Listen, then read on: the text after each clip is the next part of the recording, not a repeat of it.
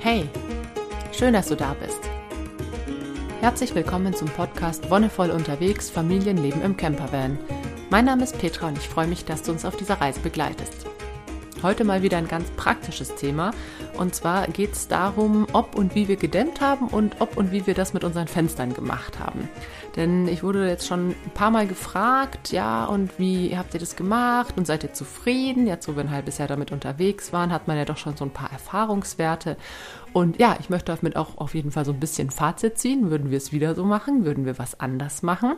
Ich möchte daran erinnern, dass bei uns ja das ganze Thema Dämmung und so ja auch nochmal ein bisschen spezieller ist, weil wir auch das Aufstelldach haben, was ja das Ganze wieder so ein bisschen untergräbt. Aber wir haben, denke ich, ein Konzept, das von der Grundidee her ganz gut ist, das jetzt tatsächlich in der Umsetzung noch ein bisschen verbesserungswürdig ist, wie wir festgestellt haben. Warum mache ich das zusammen, Fenster und Dämmung? Weil es ganz stark zusammenhängt. Also je nachdem, wie viele Fenster du hast. Fenster sind sogenannte Kältebrücken, das heißt, da kommt auf jeden Fall auch immer kalte Luft mit durch. Fenster kannst du an und für sich nicht so gut dämmen. Es gibt schon gedämmte Fenster, die ultra teuer sind. Es gibt, wir haben ja festgestellt, es gibt schon auch Möglichkeiten, Fenster zu dämmen von innen her. Das möchte ich dir dann eben auch noch kurz darlegen. Wir haben vor uns ja beschlossen, dass wir keine Arktis-Expedition irgendwie im tiefsten Winter machen werden. Und ich denke, es ist immer ganz entscheidend, sich vorher zu überlegen, wo will ich mit meinem Camper eigentlich hin und wie möchte ich ihn ausbauen. So ein Allround-Fahrzeug zu haben, das alles kann, das irgendwie eben tiefsten Winter und heißeste Wüste und auch noch irgendwie Offroad und sonst was, Regen, alles irgendwie mitmacht. Ich glaube, das ist ein bisschen utopisch. Ich, klar könnte man sich bestimmt irgendwie so einrichten, aber für uns kam es auch nicht in Frage. Wir hatten nur einen bestimmten Zeitraum Zeit, in dem wir das Auto startklar machen konnten. Und wir haben auch viele andere Projekte gehabt. Für uns war deswegen das, was wir gesagt haben, okay, das soll so in den gemäßigten Breiten einigermaßen flexibel sein. Das heißt, wir sollten so ungefähr bis ja, 5 Grad plus und ungefähr, wie gesagt, eigentlich auf der sicheren Seite sein. Kälter soll es nicht unbedingt werden. Das gleiche mit Hitze. Wir wollen jetzt nicht irgendwie die krassen Exkursionen irgendwo dahin machen, wo es 30 Grad und mehr hat, über eine längere Zeit. Deswegen war das so unser Spielraum, den wir für uns hatten weil wir der Meinung sind, dass Fenster sehr, sehr wichtig sind, haben wir Fenster eingebaut. Und es ist natürlich immer die Frage, was willst du auch da? Es gibt verschiedene Grundfahrzeuge, die du dir angucken kannst. Wir hatten jetzt einen komplett leeren Kastenwagen der Marke Peugeot und das ist so ein baugleiches Modell mit Citroën und allen möglichen anderen, halt so ein stinknormaler weißer Kastenwagen, der eben überhaupt keine Fenster hatte.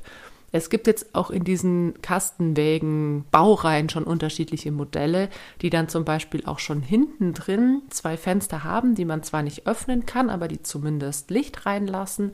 Es gibt auch ein paar Modelle, die schon an der Seite ein Fenster haben, entweder auf der Seite, wo die Tür ist oder auf der Seite, wo die Türe nicht ist. Es gibt auch Modelle, die zwei Türen haben. Ähm, die haben, kamen für uns aber sowieso nicht in Frage, weil zwei Türen sind irgendwie auch nochmal eine Kältebrücke mehr. Tür ist sowieso auch immer noch mal ein Spezialfall, weil mit einer Tür muss man natürlich irgendwie umgehen. Jetzt gibt es viele, die sagen, naja, wenn ich jetzt einen Wagen mit zwei Türen viel günstiger kriege als einen mit einer, dann schnappe ich mir den natürlich. Klar, kann man genauso machen.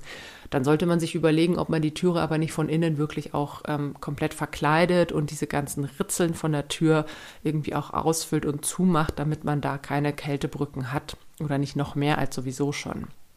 Wenn du für dich schon weißt, möchtest du Fenster oder nicht, dann kannst du natürlich auch schon ein bisschen die Augen offen halten, was es da gibt. Wir haben für uns beschlossen, wir wollen gerne Fenster, die man auch öffnen kann. Und die meisten Fenster, die in solchen Lieferwegen verbaut sind, sind einfach nur Fenster, die Licht reinlassen. Ich finde den Faktor Licht auch super entscheidend. Ich habe selber gemerkt, wie krass viel ein Fenster ausmachen kann. Also wir haben ja die Fenster nach und nach eingebaut. Wir haben mit den hinteren beiden angefangen, das waren die kleineren und haben dann das Fenster in der Tür gemacht und danach das Fenster gegenüber von der Tür. Und wir haben ja dann noch das Fenster vom Aufstelldach mit reinbekommen, also ein Dachlukenfenster. Und dieses Dachlukenfenster hat eine Jalousien, also ein, was zum Zumachen, wo es wirklich nochmal deutlich wird, wie krass viel dunkler dieses eigentlich ziemlich publige kleine Dachfenster ist und wie viel Licht es aber trotzdem reinbringt. Also das ist was, was man natürlich, wenn man sich jetzt einen Wagen anguckt, sollte man auf jeden Fall mal die Türen alle zumachen und es auf sich wirken lassen, wie dann die Stimmung drinnen ist. Wenn es eben gar kein Fenster gibt oder wenn es zumindest Fenster gibt, die Licht reinlassen, aber sich nicht öffnen lassen, das macht schon einen großen Unterschied in der Auswahl. Warum haben wir uns für Fenster entschieden, die man öffnen kann? Bei uns ist es so, dass wir einfach Frischluftmenschen sind und ich finde, zu fünft in einem Bus merkst du einfach jeden Pups. Also so muss man es halt sagen. Man muss nicht mal pupsen. Es reicht schon, wenn man irgendwie ein paar Tage geschwitzt hat, sich nicht duschen konnte ordentlich oder was auch immer, wenn man irgendwie verdreckte Klamotten anhat oder wenn man aus Versehen irgendwo in den Kackhaufen gestiegen ist und das mit reingetragen hat. Das sind lauter so kleine dumme Sachen, die dazu führen, dass das Klima, das sprichwörtliche Klima im Bus sehr stickig und sehr dick wird. Und deswegen war für uns klar, wir wollen auf jeden Fall Fenster, einerseits fürs Licht, andererseits aber auch zum Lüften. Das heißt, man muss sie öffnen können. Gerade das Küchenfenster war bei uns auch so eine Sache, dass wir gesagt haben, wenn wir mal bei Regen kochen wollen, also es wird regnen auf dieser Reise und wir werden im Bus kochen, das heißt aber, dass man diesen Wasserdampf, der beim Kochen entsteht, ja auch irgendwohin entweichen lassen muss, weil auch zu viel Luftfeuchtigkeit im Bus nicht unbedingt das Geilste ist. Deswegen war für uns klar, Küchenfenster muss man auf jeden Fall öffnen können, einfach damit auch der Wasserdampf beim Kochen abziehen kann und die Gerüche und so weiter. Das nächste war dann, dass wir auch gesagt haben, wenn wir mal wirklich irgendwo sind, wo es wärmer ist, dann ist es natürlich auch schön, in der Nacht lüften zu können oder eben auch, wenn man irgendwo steht, einfach Fenster aufmachen zu können und die Luft durchziehen lassen zu können. Insgesamt haben wir damit zu der vorderen Fahrkabinenverglasung eben fünf Fenster die Fenster, die wir eingebaut haben, sind alle Echtglas. Wir haben versucht, ich sag mal in Anführungszeichen plastikfrei zu bauen. Hat einfach den Hintergrund, dass wir sowieso versuchen, auf Plastik zu verzichten und fanden das eigentlich nur logisch und konsequent auch beim Bus dann darauf zu achten. Das heißt, wir, eben, wir haben Echtglasfenster genommen, die ihre Vorteile, aber durchaus auch ihre Nachteile haben. Eins ist uns nämlich schon kaputt gegangen. Warum, wieso, weshalb ist vielleicht mal eine andere Geschichte. Sie gehen auf jeden Fall äh, leichter kaputt als Plastikfenster. Außerdem haben wir uns nach, wir haben lange überlegt, nehmen wir Fenster, die man irgendwie nochmal mit einem extra Rollo schließen kann, nehmen wir Fenster, die schon eingebautes Fliegengitter haben. Und da haben wir uns dazu entschlossen, da haben wir gesagt, naja, Fliegengitter brauchen wir eigentlich nicht oder irgendwie Mückennetz oder sowas. Und wenn, dann können wir das noch nachrüsten selber. Und das war schon mal einer der größten Fehler, würde ich sagen. Denn gerade mit Kindern sind Mückengitter wirklich unerlässlich. Ich selbst habe jetzt gar nicht so das krasse Problem mit Mücken. Also ich selbst habe, ich weiß nicht, ob ich irgendwie von meinem Körper her physiologisch einfach immun bin oder keine Ahnung, was da los ist. Auf jeden Fall, wenn mich eine Mücke sticht, dann habe ich wirklich irgendwie nur so zwei, drei Stunden einen mini kleinen roten Punkt und dann ist es weg und es juckt auch nicht. Bei den Kindern ist es anders. Also die Kinder haben da schon echt ärgere Probleme. Was mich natürlich auch nervt, ist das Surren in der Nacht. Und was mich dann auch sehr nervt, ist, das Gefühl, dass ich jetzt die Mücken alle killen müsste, weil das Surren vielleicht die Kinder wecken könnte. Ist ein bisschen bescheuert, aber letztendlich haben wir auf der Reise mehrere Situationen gehabt, wo ich sehr froh gewesen wäre, einfach ein Fliegengitter zu haben.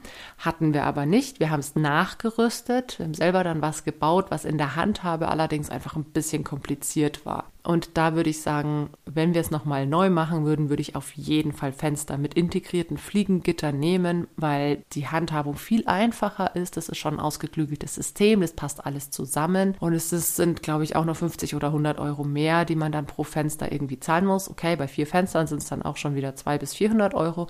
Aber trotzdem ist das, denke ich, ganz gut investiertes Geld.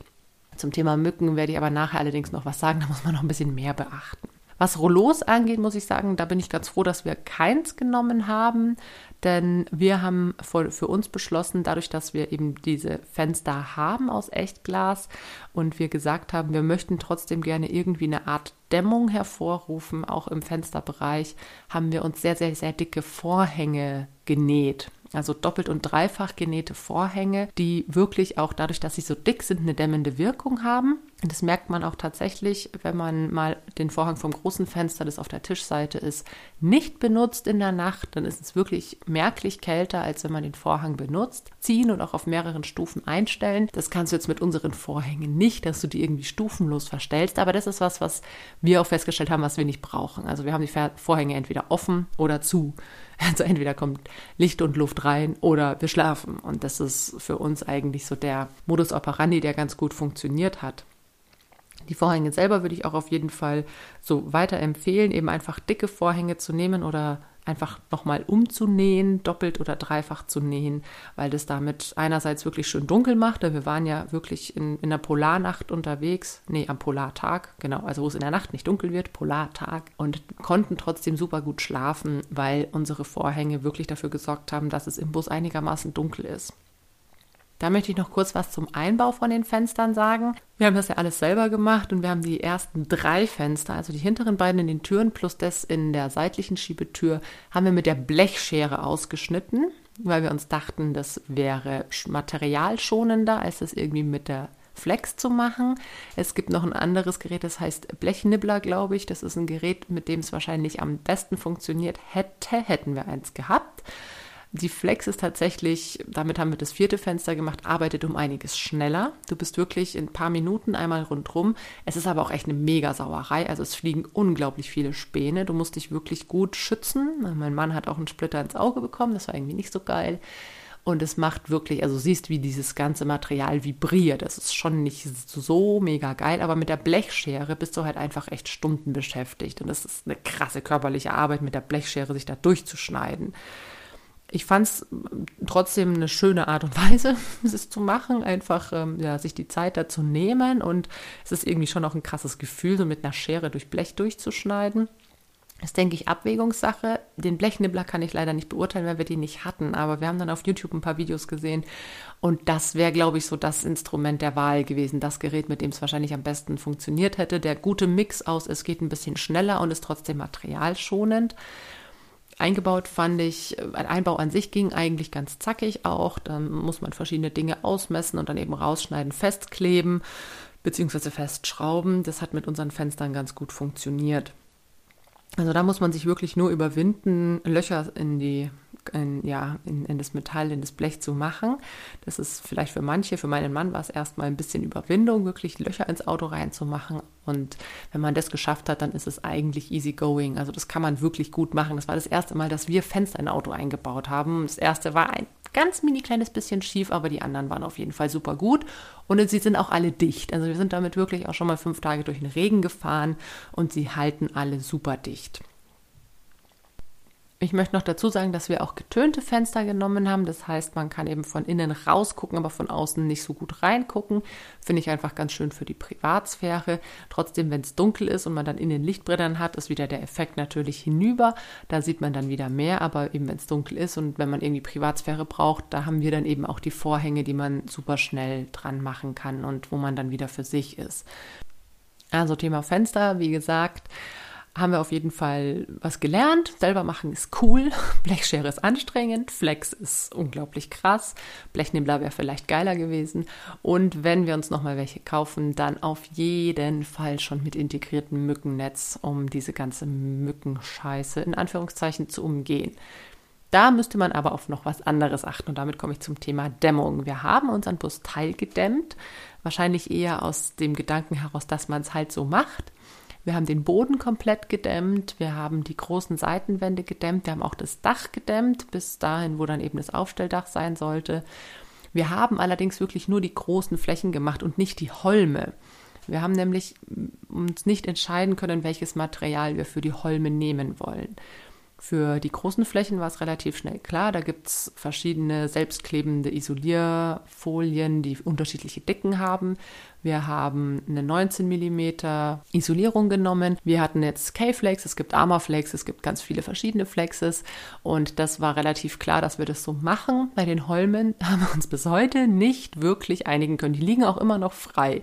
Wir hatten angedacht, das noch zu tun und hatten verschiedene Perspektiven, Optionen, was auch immer. Es sind inzwischen noch ein paar mehr dazugekommen, was es nicht einfacher macht. Der Klassiker ist mit Bauschaum aussprühen was wir irgendwie nicht so geil fanden. Ich finde Bauschaum als Material einfach auch ultra ätzend. Also ich habe da, nee, mag ich nicht. Hängt auch damit zusammen, vielleicht, dass ich ähm, Baustellenkind bin. Also mein Papa ist Bauleiter und ich bin auf vielen Baustellen rumgelaufen und dieser Bauschaum, wenn der wirklich auch porös wird und sowas, das sind auch wieder ganz, ganz feine Staubpartikel, die tatsächlich auch gesundheitsschädlich sein können. Ich meine, klar, wenn man das im Bus hat und ordentlich verkleidet und dicht macht, ist es nicht mehr so da, ja, das Drama. Für mich war trotzdem dieser gesundheitliche Aspekt einer, der mich auch vor vielen anderen Materialien irgendwie erstmal abgeschreckt hat. Das gleiche mit Steinwolle. Auch da der Faktor, dass es, wenn es sich auflöst, sehr gesundheitsschädlich sein kann. Dann gab es Materialien auch wie Holzwolle oder wie zum Beispiel Hanf. Hanf ist ein Material, wo ich mich heute total gut mit anfreunden könnte. Wir haben eben auch geguckt, wie ist es mit Dampfsperre, wie ist das mit ähm, ja, Schimmelbildung, mit Lüften, mit Kondenswasser. Da findest du auch unglaublich viele Beiträge im Internet. Letztendlich denke ich, dass es unmöglich ist oder es ist auch ziemlich bescheuert, einen Bus oder einen Raum an und für sich, sei es jetzt ein Bus oder ein Haus auch, komplett dicht zu machen, dass da wirklich null Austausch mehr stattfindet. Denn für uns war auch klar, okay, wir isolieren zwar ein bisschen, aber wir wollen trotzdem noch diese Luftzirkulation haben, weil die Luftzirkulation dafür sorgt, dass eben Kondenswasser abziehen kann, dass es genug Belüftung auch gibt.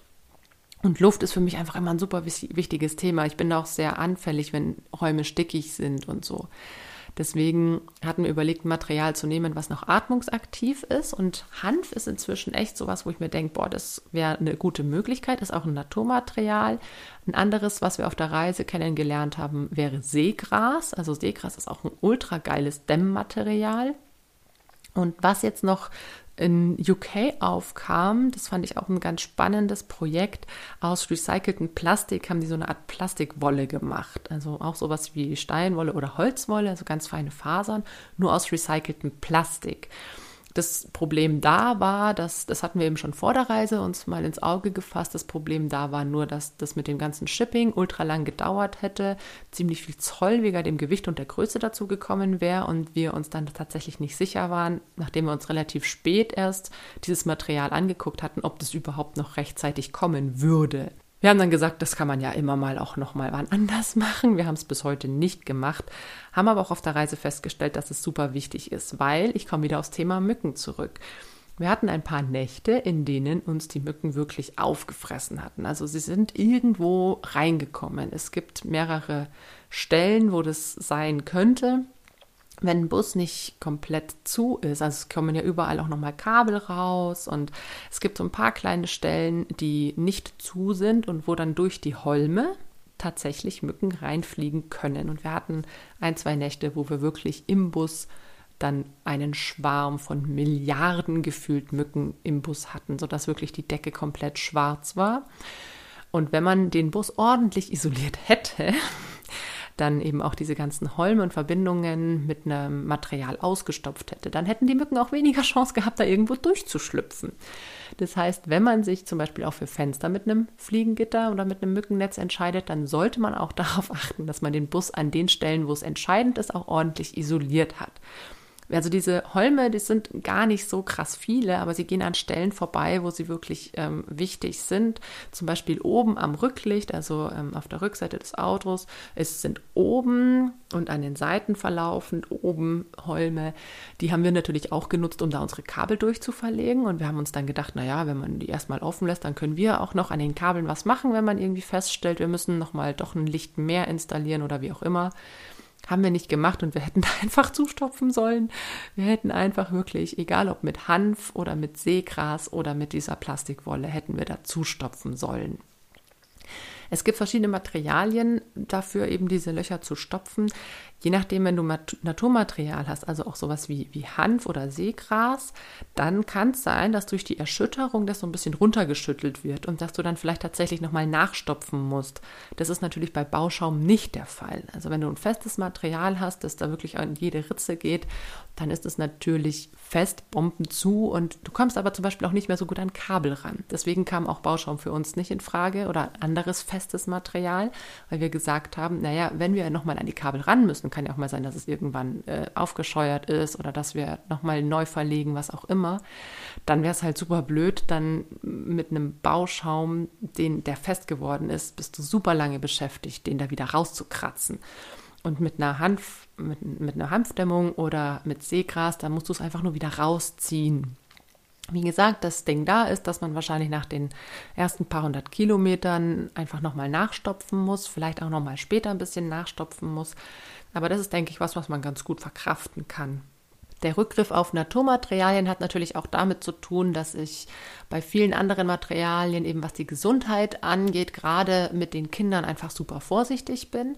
Ich will eigentlich nicht unbedingt was im Bus haben, was irgendwie schon von der Verpackung her krass gesundheitsschädlich ist oder was eben auf Dauer, gerade mit der Erschütterung und so weiter, dazu führt, dass sich Sachen ablösen. Und auch wenn du irgendwo was hast, wenn, wenn jetzt halt irgendwie Steinwolle verbaut ist und da löst sich was ab und fällt runter, und dann, keine Ahnung, nimmt irgendwie das kleinste Kind in den Mund und lutscht sich da glücklich. Das, das sind halt Sachen, die ich jetzt auf jeden Fall immer im Kopf habe, wenn es darum geht, welche Materialien möchten wir denn verwenden. Ich finde es auch ohne Kinder ganz spannend, sich damit auseinanderzusetzen, auch um die eigene Gesundheit sich zu kümmern und sich da entsprechend zu informieren. Wie würden wir jetzt unsere Dämmung beurteilen? Also wir haben jetzt dieses halbe Jahr, dass wir damit gefahren sind, auf jeden Fall sind wir gut über die Runden gekommen. Wir haben festgestellt, dass man gerade im Sommer, wenn jetzt die Sonne krass scheint, also auch in Skandinavien, wo sie auch lange scheint, das Aufstelldach wirklich auch erst relativ spät aufmachen sollte, weil dieser Zellstoff sich auch einfach schnell nochmal aufheizt. Er kühlt auch schnell ab, also das ist wie bei einem normalen Zelt. Das sind die Vor- und Nachteile von dieser Art von Dach. Ich meine, wenn du ein Dachzelt hast, dann weißt du es ja auch, oder ein normales Zelt, dass es einerseits sehr schnell warm wird, wenn die Sonne drauf scheint, aber auch sehr schnell auskühlt, wenn die Sonne nicht mehr drauf scheint. Das kann sowohl Vorteil als auch Nachteil sein. Wir hatten es eigentlich immer ganz gemütlich. Ich meine, im Sommer machst du dann, wir haben ja ein Dach, Aufstelldach mit integrierten Fenstern, kannst du die Fenster noch super aufmachen und durchlüften. Als es jetzt gegen Herbst ging und auch im Frühjahr, als wir losgefahren sind, da war es ja noch recht kühl und da haben wir tatsächlich alle fünf unten geschlafen, ohne das Aufstelldach aufzustellen, weil da schon die meiste Wärme natürlich verloren geht. Also die zieht nach oben und dann verpufft sie wirklich. Also das ist bei einem Aufstelldach so. Das kann man nicht verhindern. Aber deswegen hatten wir uns die Option offen gehalten, dass wir eben auch alle fünf unten schlafen können. Deswegen hatten wir noch das eine Kindernotbett in der Sitzecke installiert und dadurch, dass wir diese große 1,80 auf 2 Meter Matratze hatten, hatten wir dann auch alle fünf unten Platz. Und damit ging das auch ganz gut. Damit haben wir auch echt nochmal kalte Nächte eben bis um die 5 Grad gut rumgebracht. Ich hatte ja auch in der einen Folge über Schlafen bei Kälte und mit unseren Schlafsäcken und unseren Wollklamotten darüber berichtet, dass wir ja versuchen, auch auf Heizung, soweit es geht, zu verzichten. Wir haben diesen kleinen ähm, Elektrolüfter, den wir dann morgens vielleicht mal eine halbe Stunde laufen lassen, um diese erste Phase von aus dem Schlafsack raus und so überbrücken zu können. Aber letztendlich hat es ganz gut funktioniert. Wie gesagt, wir wollen auf jeden Fall noch diese Holme und Stege alle dämmen mit einem Naturmaterial. Das werden wir jetzt auch auf jeden Fall machen, wenn wir die Zeit haben. Ob es dann Hanf oder Seegras wird, das kann ich noch nicht sagen. Das Plastik kam dann für uns dann doch nicht mehr in Frage, weil wir gesagt haben, okay, auch cool, wenn es recycelt ist, aber das mit dem Shipping äh, stört mich ein bisschen und auch noch wieder dieser Plastikaspekt, äh, den man dann im Bus hat, das finde ich schöner, wenn es ein Naturmaterial ist. Und da gibt es einfach auch gerade mit Hanf und Seegras zwei super gute Materialien, die du theoretisch sogar selber anbauen oder abernten kannst. Also gerade als wir in Dänemark waren, hätten wir da wirklich am Strand uns Seegras nehmen können, so viel wir gebraucht hätten. Okay, aber das ähm, zu diesem Thema Fenster und Dämmung. Wenn du da noch detailliertere Fragen hast, dann frag gerne nochmal nach. Ich wollte jetzt hier mal so einen groben Überblick geben, wie wir es gemacht haben und dir vielleicht auch ein bisschen Inspiration geben. Also die Fußbodendämmung, die ist auf jeden Fall geil, weil ich war auch in einem anderen Bus, der den Fußboden nicht gedämmt hatte. Und da hast du echt einen krassen Unterschied gemerkt. Also da konntest du mit Socken nicht im Bus sein, weil deine Füße wirklich zu Eisklumpen wurden. Und bei uns, da hatten wir die Dämmung, dann den Holzboden vom Bus, der schon drin war, und dann noch Kork oben drauf. Und das war ein sehr, sehr, sehr angenehmes Fußklima. Die Dämmung an den Seiten, wie gesagt, um das Busklima irgendwie einigermaßen warm zu halten, das ist nochmal so ein Thema.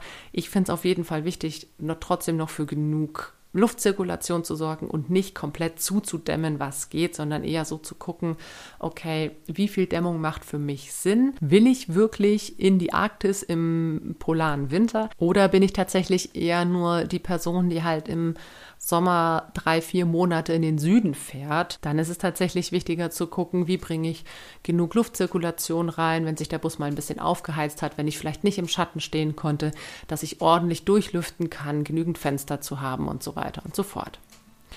Jo, und damit war es das für heute. Danke für die Nachfrage. Und wie gesagt, wenn du noch mehr Infos brauchst, dann schreib mir gerne entweder in die Kommentare oder an info.wonne-voll.de.